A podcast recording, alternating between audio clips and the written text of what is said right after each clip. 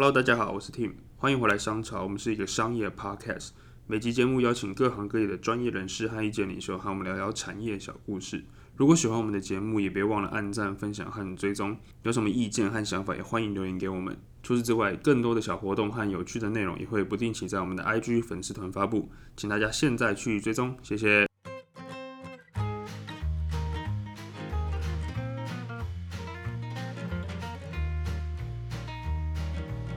Hello，大家欢迎回来商潮，我是 Tim。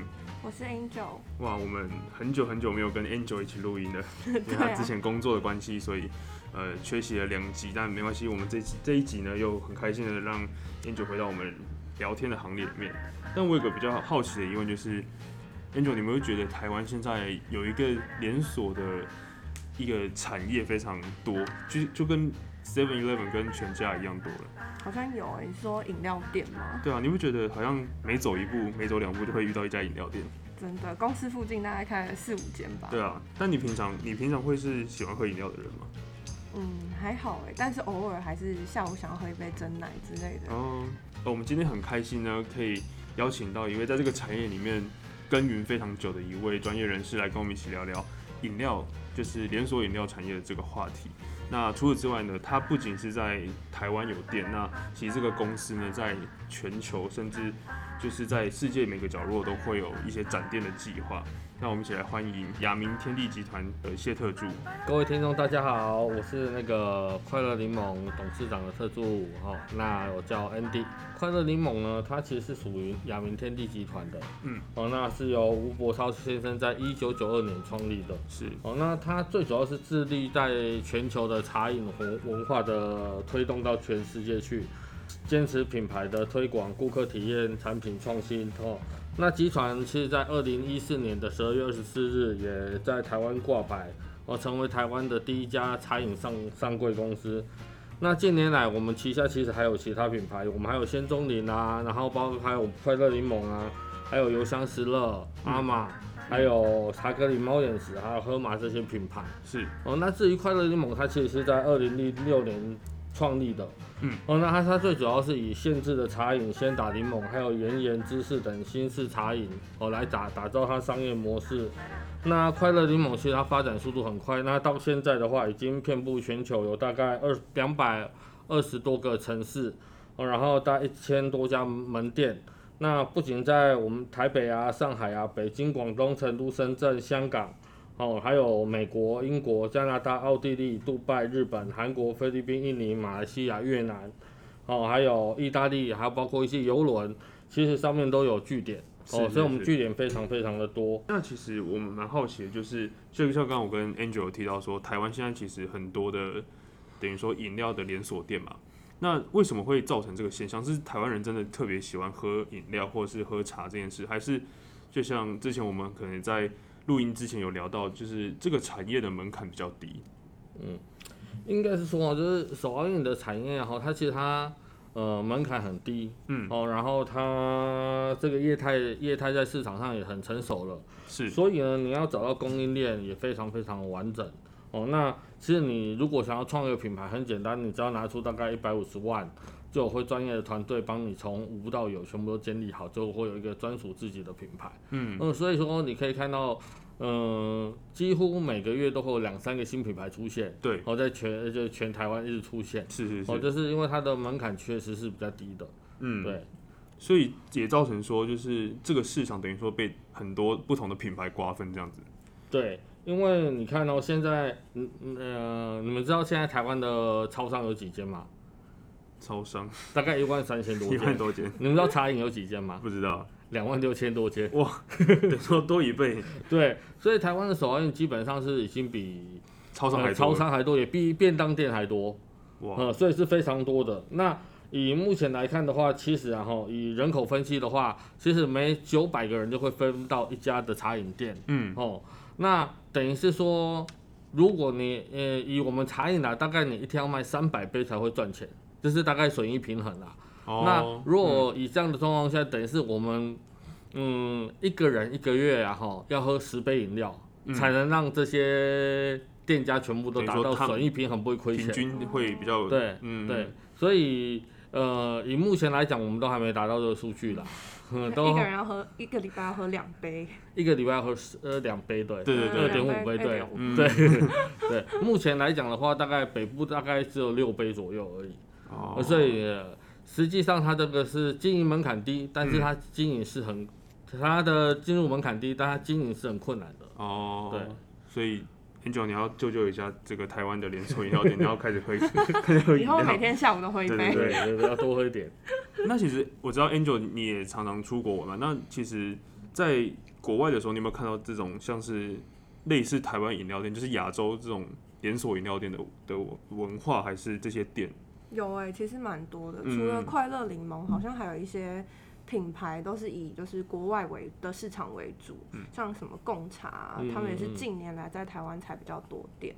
对对，那那像是嗯，你们在国外市场的经营上面，跟台湾的经营，你们觉得有什么差别？嗯，其实一般在海外经营的话，初期然后你会比较遇到一些就是当地法定的问题。哦，因为每个国家法令都完全不同，嗯。嗯，然后再来的话，可能是供应链的问题，因为进出口要求啊，还有关税啊，这些都会影响到你的商业模式会不同，嗯。嗯，然后像譬如说我们的绿茶去到韩国要四十趴的关税，哇。哇，那就很贵啊，那怎么没有办法生存？嗯对，然后还有说人员的培训啊，哦，这是人我们要派人过去，还是他们派人过来？哦，然后还有合约的问题啊，哦，这些问题都会在初期造成很多的我。呃，要去克服它，嗯，好，那一般来讲的话，如果这些没有克服，你就过去的话，很容易就遇到问题，嗯，哦，嗯，那这些当然都是你可以透过一些专业的公司来解决啦，然后说专业人员来协助你去解决，但是最困难的，我觉得就是说，很多，你像我们看到很多品牌出去之后又回来，他们最大问题就是在一开始那个权责划分不清楚。那你权责划分没有清楚的时候，你在经营过程的时候啊，哦，就会遇到很多困难。哦，譬如说权责不清，然后你的总部的资源不如不如预期，嗯，好，那还有他的沟通不够顺畅，这些都会引发很多严重的问题，嗯哼，对啊，所以这些如果说初期没有整理好的话，就很会有问题蛮多的。哦，所以这些，那除了这些就是经营面上面的问题，在客呃针对顾客的部分，口味上面，我印象中有一些外国人好像会觉得饮料里面加料。比如说加珍珠椰果，觉得很怪。那有没有就是对针对这些口味啊，做当地的一些调整？嗯，因为其实呃还是会有一些调整，但是大部分最多的调整是在甜度。哦，嗯，就是甜度各国最甜的感觉是不一样的。哎，所以有哪个国家他们是喝很甜吗？像东南亚哦，就是一定要很甜，美国也要很甜。哦，美国也要很甜，美国也喜欢。他们不是很注重养生健康？对啊，我们大家都很注重健康，每天都吃，就是吃很多的外卖，不管它，不管它，就是喝还是喝起来这样子。对对对，所以说是啊，甜度会是一个要求。所以台湾亚洲反而会比较少嘛，在在甜度上面。呃，亚洲就是东南亚还是很甜的，对。那日本、韩国他们，日本日本就没有到这么甜，哦，他们会比较口味没有到这么比较清淡，对他们吃甜点还是很甜 的。对对，然后还有就是说，看当地有没有一些呃对食材特别喜欢的，或是有禁忌的。对啊，像泰国他们就喜欢用榴莲做成他们的饮料，榴莲，他们就很喜欢。哦，对啊，然后还有就是说，如果说你要进穆斯林的热市场，那你就一定要有清真认证。哦，对，那你这些我原物料都要不同。不过饮料上面应该对于像是回教他们的，应该不会有太多限制吧？嗯，会啊，也是会。因为我们的其实你看，我们的很多原物料，其实它还是有制造动物性的东西在里面。哦，OK。所以它很多还是要经过另外的配方才有办法过去，而且要经经过他们的清真认证。嗯。等于是你每一个原物料都有认证，才有办法过过他们的那个清真认证。对。那有没有有没有就是比如说大众都可以接受的一些口味跟配料，但是在那个地方反而会受到一些就是排。排挤嘛，还就是不不太喜欢这种配料。其实我觉得还好，也还好。我觉得比较会有就是像舆论的关系，造成可能消费者暂时性对这个原物料会不喜欢。比如说，譬如说珍珠。嗯，那我知道在去年之前就有一一一直有人发呃那个文说吃了珍珠然后没有消化，然后结果国外吗？对对，然后就去看医生的时候，然后全发生那个肚子里面珍珠都是珍珠对都没有都没有消化，就是它会有完蛋猪台啊，对，里面都是那引引导一些负面的，所以就会让消费者说，哦哎，对这个品类不是很喜欢，嗯，但是过一阵子又回来了啊，嗯对啊，对啊。但是其他的话，就是我们觉得，呃，其实我像我们到国外再怎么卖都是珍珠奶茶，哦，最最大宗还是在这因为他认为个产品你是珍珠奶茶店，哦，所以他们不会觉得一般的饮料店有什么差别，都是珍珠奶茶店。对他认为其实对当，因为其实他我们这个文化对他们来讲还很陌生，所以他就只知道我们是珍珠奶茶店而已。哦，所以来了，他们通常来到店里，第一杯饮料就是珍珠奶茶。这个是不是欧美的市场比较明显？亚洲就嗯欧美。欧美会比较明显，嗯，亚洲亚洲还好，但是还珍珠奶茶还是最热销的。还是很热销的。嗯，像这种展店的过程中，有没有遇到一些就是要去融合当地文化，然后激发出就是等于说新的一个产品的一个发想跟创意这样？我觉得其实蛮好奇这一点，因为其实我们在台湾喝到的饮料，可能我觉得都百分之八九十都是差不多，每一家饮料店卖的一些产品也都是。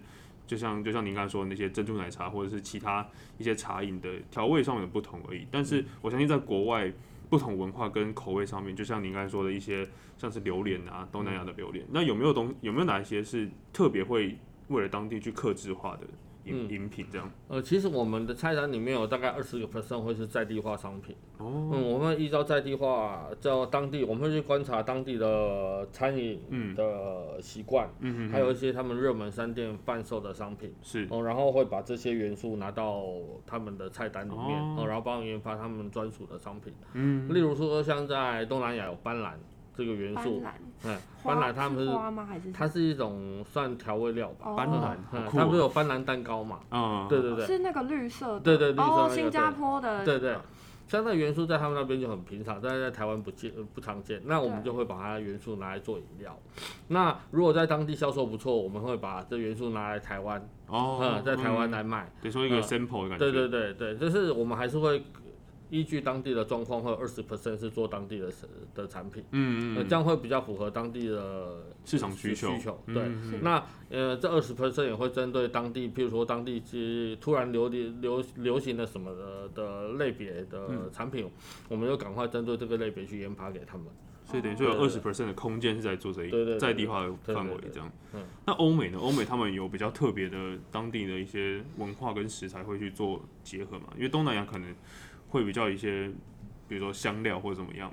嗯欧美的话其实也还好哎，欧美的话其实就是大概我们的产品拿过去，大概他们都还能够接受。嗯，嗯，那他们可能会喜欢吃一些冰沙，喝一些冰沙类的，冰沙嗯，冰沙他们都还蛮喜欢的。嗯嗯对，那其实这些品类都是我们本来就有的，嗯，所以我们反而在做欧美的时候会比较，我觉得研发产品会比较简单一点。嗯，对以因为他们基本上的口味都差不多是那样。嗯，而且他们现在等于是说，他的对这个手摇饮的文化了解还不够很深，嗯，所以他们对于这些新的产品都觉得很特别，嗯，而且也也大概都能接受这些口味。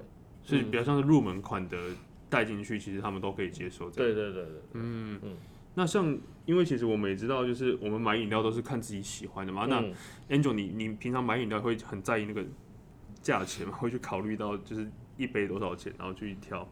我其实还好，因为我比较少喝饮料。我想喝的时候，我就是真的很想喝，放开来去喝所以我一定对，就是要花多少钱都没关系。嗯，对啊，那那这样的话，快乐柠檬在海外市场的价格算是高吗？还是我们的价格应该是说跟大家一般的品牌差不多啦，差不多？我们也不会特别高，嗯，对，所以、呃价格带的话差不都差不多，嗯，但是会因为每个市场会不同啦。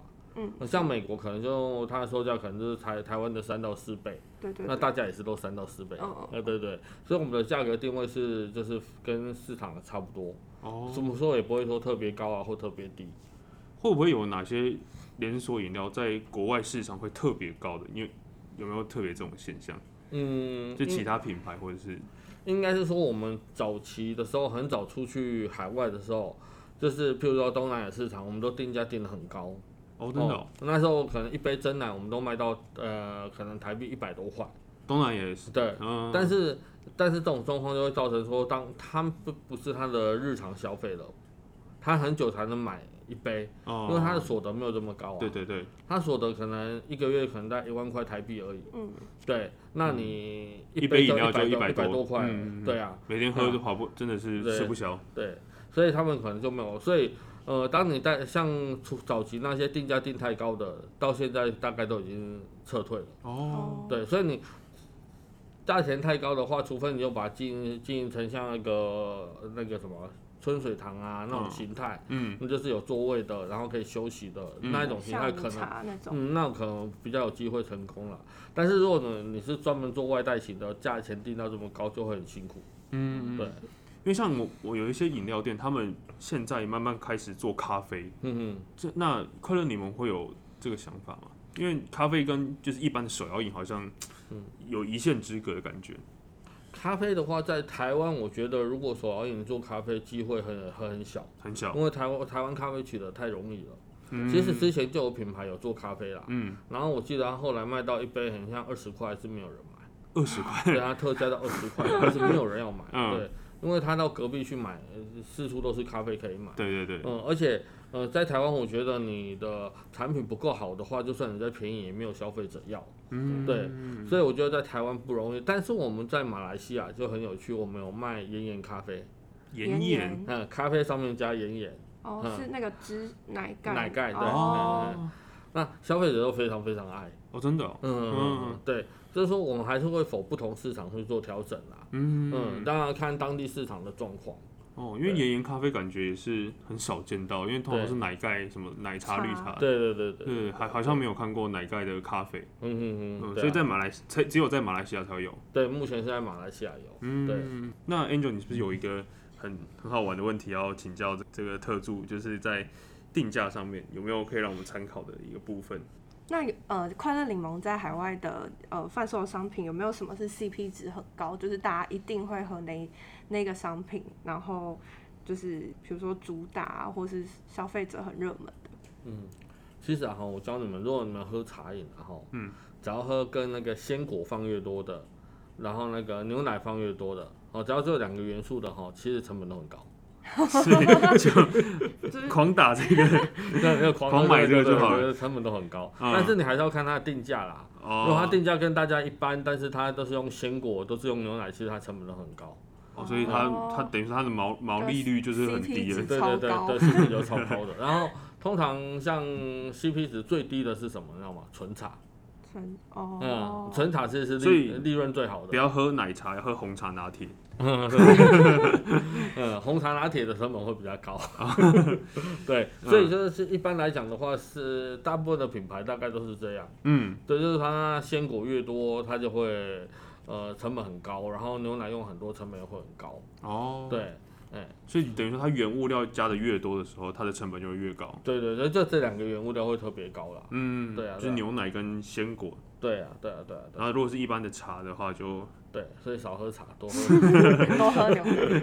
那如果、嗯那如果像是芋泥啊、红豆那一些的嘞，因为我我超喜欢喝那那一类的饮料，嗯，其实配料的成本都还好。都还好。嗯嗯嗯，哦配料的成本其实差异就很大。配料。嗯，就是像什么珍珠啦、金球啦、芋圆啦，哦，椰什么粉果那一椰种它它那个啊，厂商就非常非常多，它的品质就参差不一，嗯，所以它的价格就差很多。哦，嗯，那好的可能就很贵，那一般的可能就是价格还还还好。嗯，对对，这就会比较有大大的差异啦。好，哦对，那以后去饮料店知道要点什么。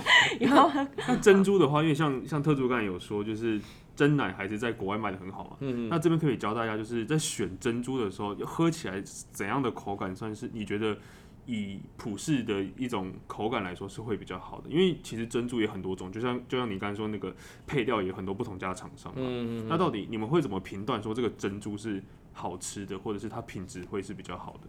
我们基本上就是它吃的时候外表不能是烂掉的，就是有的它可能是呃焖太久、泡太久，嗯。它外表会烂掉。嗯，哦，然后有的是它泡太久了之后，它的 Q 度也没有 Q 度了。对，嗯，所以我一般来讲的话，我们去看就是说它外表不能烂烂的，然后咬起来是有 Q 度的、有弹度的，嗯嗯嗯然后又不能有中间不能有硬的硬的那个芯没有煮煮透。哦，呃，其实一般来讲这样就就就 OK 了。嗯呃，但是珍珠因为它的原物料不同，其实口感吃起来也会不同。譬如说你白珍珠吃起来的口感和黑糖珍珠吃起来的口感可能会有差异。嗯那不同厂商做出来的珍珠吃出来的口感也会不一样。嗯，对，所以我觉得珍珠的话，基本上就是说要看每个消费者的喜好。那珍珠又有分它的大珍珠，又有分小珍珠。哦对，嗯，所以其实光一个珍珠就有很多的学问，对，呃所以其实还是要看消费者喜欢哪一种了。嗯那每个国家的消费者喜欢的可能也会有一点点差异，哦真的，对，所以你在教他们的时候，可能还是会做一些些的微调，嗯对不对？那因为他们可能再加上他们气候也不一样，也会有微调，我所以到当地还是都会做一些微调啦。嗯，对。那像大小珍珠也是差不多的概念去去下去熬制嘛。对啊，对啊，都是差不多的概念，只是说说你看焖的时间和煮的时间比例不同而已。嗯，那有没有在搭配不同饮料的时候发现，呃，哪一些饮料配珍珠是特别好，或者是特别不好的？就不是不一定呢，我觉得珍像我觉得珍珠奶茶就是一定要配珍珠，奶茶要配珍珠非常好吃。嗯，对，但是有很多人都喜欢，女生喜欢纯茶配珍珠。嗯，纯茶嗯我发现蛮多女生爱纯茶配珍珠。珠绿茶嘛？红茶这种？嗯，对对对对。哦，对，所以我觉得，呃，还是看个人啦。嗯，但是有时候我珍珠我都会将它放少一点，放少一点，嗯，因为我不想要咬这么久。可是 然后有的人就喜欢很多，嗯然后咬很久。真奶不是一定就是要喝到那个最后的奶茶跟珍珠都一块一起没有才是？可是你吃，你到最后的时候，你就是咬咬久的时候就觉得咬得很累。所以那个比例是你们会有特别调过吗？还是那个比例就是随客人他们会有可以另外我们会有一个正标准比例，哦呃，，就是像你讲的，他刚好是喝完的时候珍珠差不多有吃完的比例。哦，不然对啊，不然其实有时候珍珠已经吃完，然后那个粗的吸管在喝奶茶，啊 感觉不是很好。对，那在就是呃海外布局的这一块，有没有遇到就是呃客人的一些回馈是比较在某一些产品是比较好或者比较差的？就是在客人回馈上面，你们会有去做这这一块的调查吗？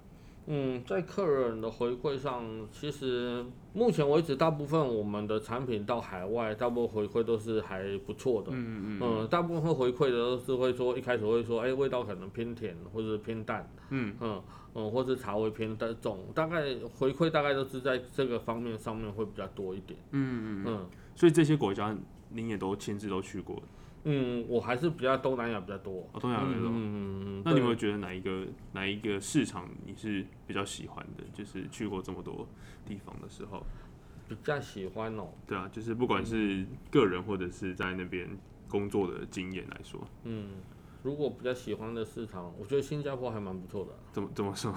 因为它很好逛。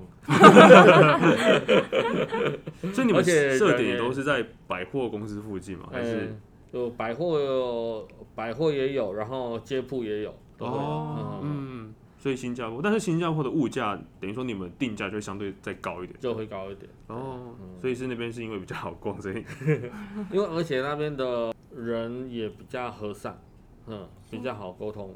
嗯，对对对，那你们的等于说闪电的这个部分，那在员工的一些训练上面也会需要，他们是讲也是讲华语嘛？华语和英文。嗯哦，嗯所以在这方面就会，因为其实我们下集节目中会提到说，就是在经营这个连锁企业的时候，嗯就是包含呃代理啊，包含加盟这一块，嗯就是你们的一些教育训练嗯嗯跟怎么去跟他们沟通，也是很重要的一块嘛。嗯嗯嗯，对，啊那这个部分我们会在下集提到。